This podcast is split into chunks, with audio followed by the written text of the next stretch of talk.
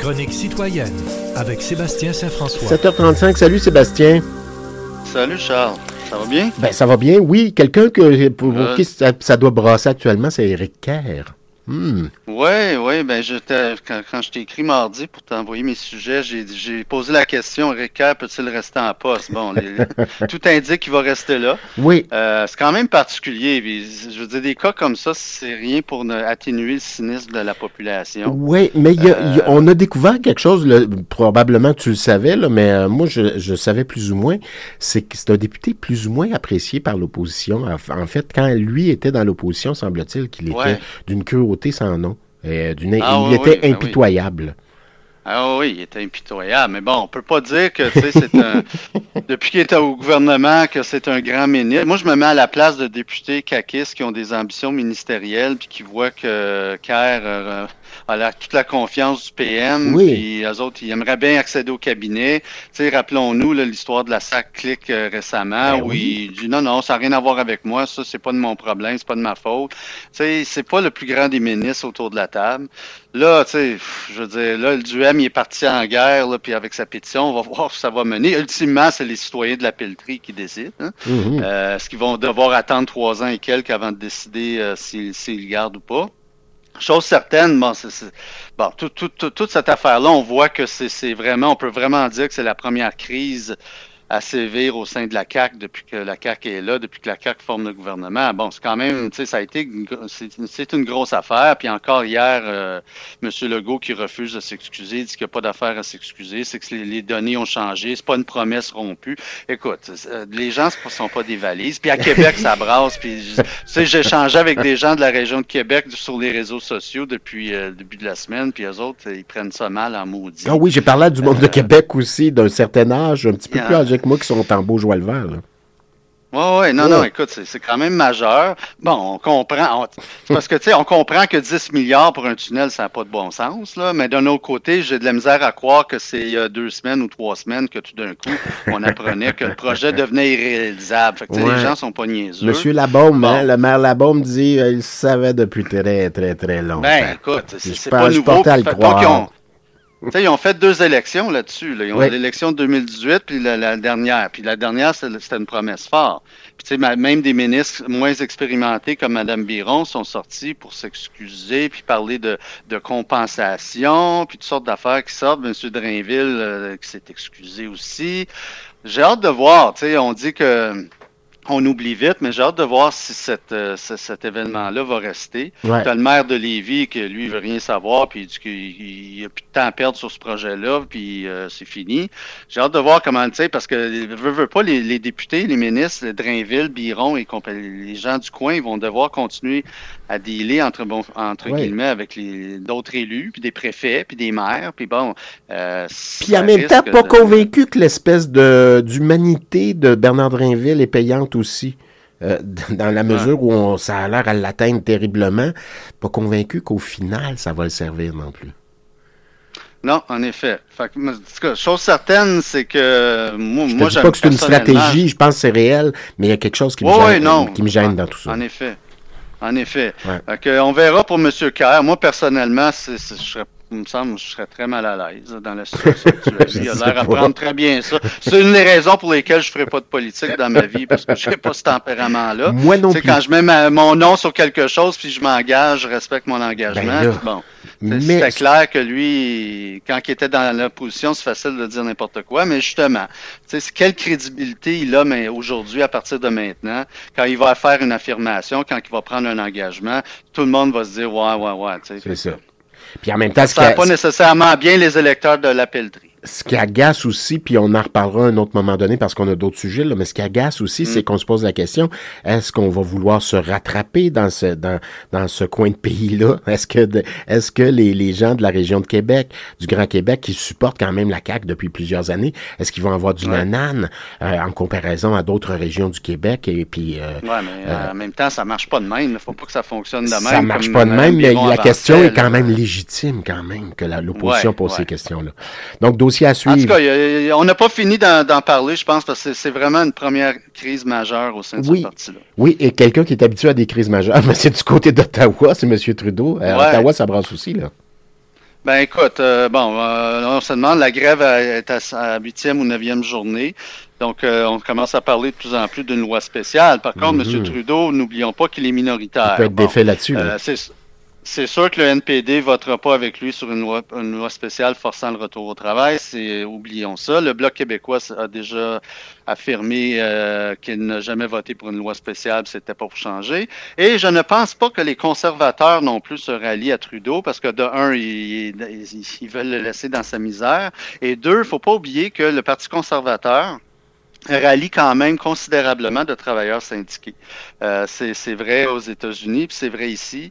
Euh, c'est pas vrai que les travailleurs syndiqués sont tous pour le NPD. Là, il y a beaucoup euh, dans le Canada anglophone de, de, de, de, syndiqués qui sont conservateurs. Donc, M. Monsieur Poiliev ne voudrait pas mettre ces gens-là à dos. Cela étant dit, euh, ça n'a pas l'air à bouger, puis ça n'a pas l'air à, à avancer, et ça fait quand même huit jours. Et Ouais. euh, oublions pas que c'est 155 000 travailleurs, donc fonctionnaires, qui sont en grève, et donc euh, nécessairement, ça a une, une incidence sur les services aux citoyens. Ouais. Fait que, euh, je ne sais pas où ça s'en va, mais disons que M. Trudeau est, est dans une mauvaise position. là. même si lui, il affirme qu'il y a des gains et ça avance. Moi, j'écoute les représentants syndicaux, puis ça n'a pas l'air C'est pas tout à fait ça. Mais Jacques Letourneau, la semaine dernière, me disait que ben ça pourrait, ça pourrait aller assez vite par, à cause de tout ce que tu viens d'évoquer. On verra bien. Ouais. On verra bien, mais en Ouais. tout cas, c'est, c'est, c'est- on, disons que c'est, c'est mal parti. Là. Ça Ouais. fait déjà plus d'une semaine, puis Oui, tout à fait. Donc, euh, je pense que ça pourrait aller à la loi spéciale, puis après ça, nous projeter en élection. Mais encore faut-il. euh, C'est parce que pour que la loi spéciale, comme je disais, faut- il est minoritaire, Trudeau, donc il a besoin nécessairement besoin, des, oui, des- oui. des membres d'un autre parti. Tout à Puis fait. je vois difficilement un autre parti se rallier à lui pour ça. Fait que, Tout à fait. Puis en même temps, ce qui est dangereux, voter contre euh, euh, contre une loi spéciale concernant des employés de l'État, c'est se les aliéner s'il y a élection. Il faut faire attention Mm. aussi. Il y a Non, non, chose- c'est délicat, là. On est, Oui, on est dans une situation délicate, puis je pense que le syndicat le sait, hein, que, que c'est pas facile là, Ben, de dire on va voter une loi spéciale, puis Ben ben comme Ben disait mon père, ça. ben qu'un, toi. Ouais.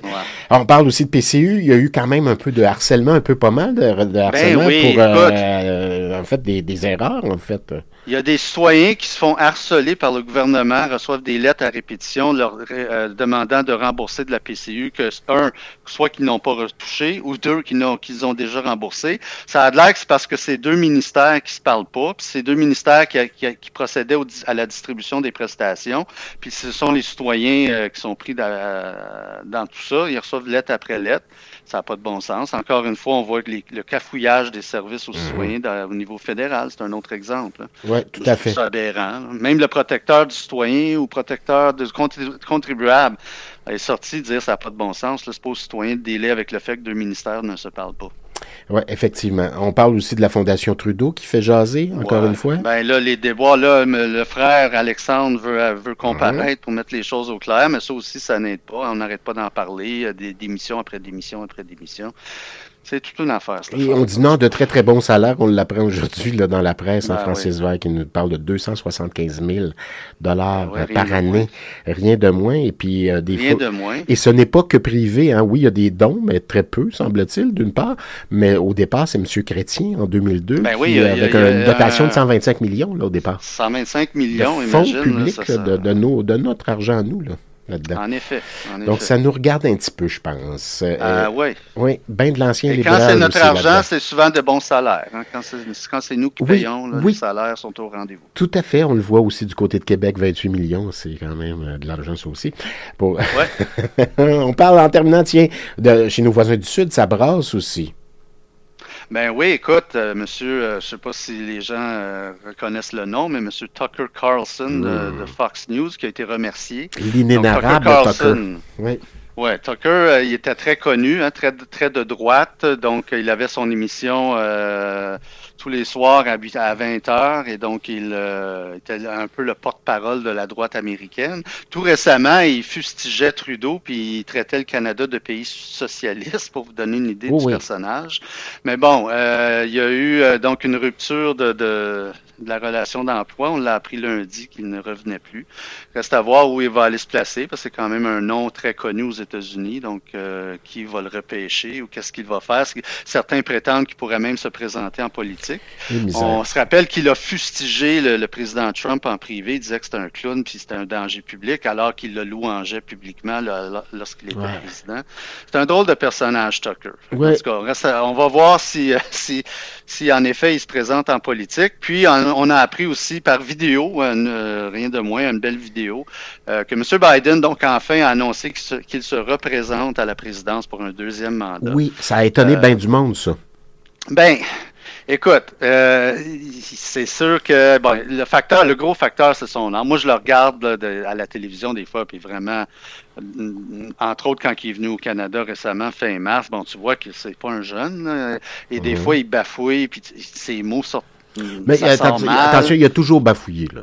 Oui, oui, mais là, on voit que il s'enfarge dans ses mots comme un, vieillard, excusez l'expression. Et ce qui est un peu préoccupant, c'est que, bon, s'il remporte un deuxième mandat, il va commencer à l'âge de 82 ans. Et en théorie, il aurait 86 ans à l'âge de quitter, euh, au moment de quitter la Maison-Blanche, ce qui, jamais vu. Le point de référence que nous avons dans l'histoire, c'est Ronald Reagan, euh, qui a quitté quand même à l'âge de 77 ans. Et on a appris par la suite que dans les derniers moments, de, derniers temps de sa présidence, il faisait déjà de l'Alzheimer, puis c'est sa femme Nancy qui gérait les affaires plus que lui. Il était pas mal perdu. Fait que, 86 ans pour la job la plus exigeante de la planète c'est quelque chose. Ben, il y a le temps de se euh, passer bien des choses. Moi, tu vois, de mon côté, mm. puis on termine, on va terminer là-dessus, j'aimerais t'entendre aussi, évidemment, là-dessus, c'est la faiblesse de Kamala Harris, la, vice-présidente. C'est ça que ça, c'est ça que ça met en lumière.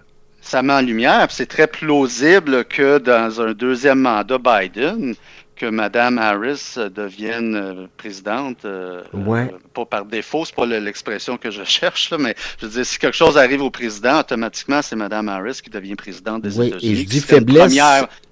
Et j'aimerais ça qu'elle soit forte, j'aimerais ça que ça marche bien, mais ce qu'on nous raconte, c'est qu'il y a quelque chose qui. Le pudding ne lève pas, là de son côté. Le pudding ne lève pas, mais il faut dire aussi que Biden a pris beaucoup de place dans le premier mandat. effectivement. Euh, parce qu'il devait, oublions pas là, que on, on, Biden est arrivé après, après Trump, les, les années de, de, de de, de, clownerie de Trump. Donc, il fallait rétablir un certain ordre dans la bâtisse, si on veut, un certain calme.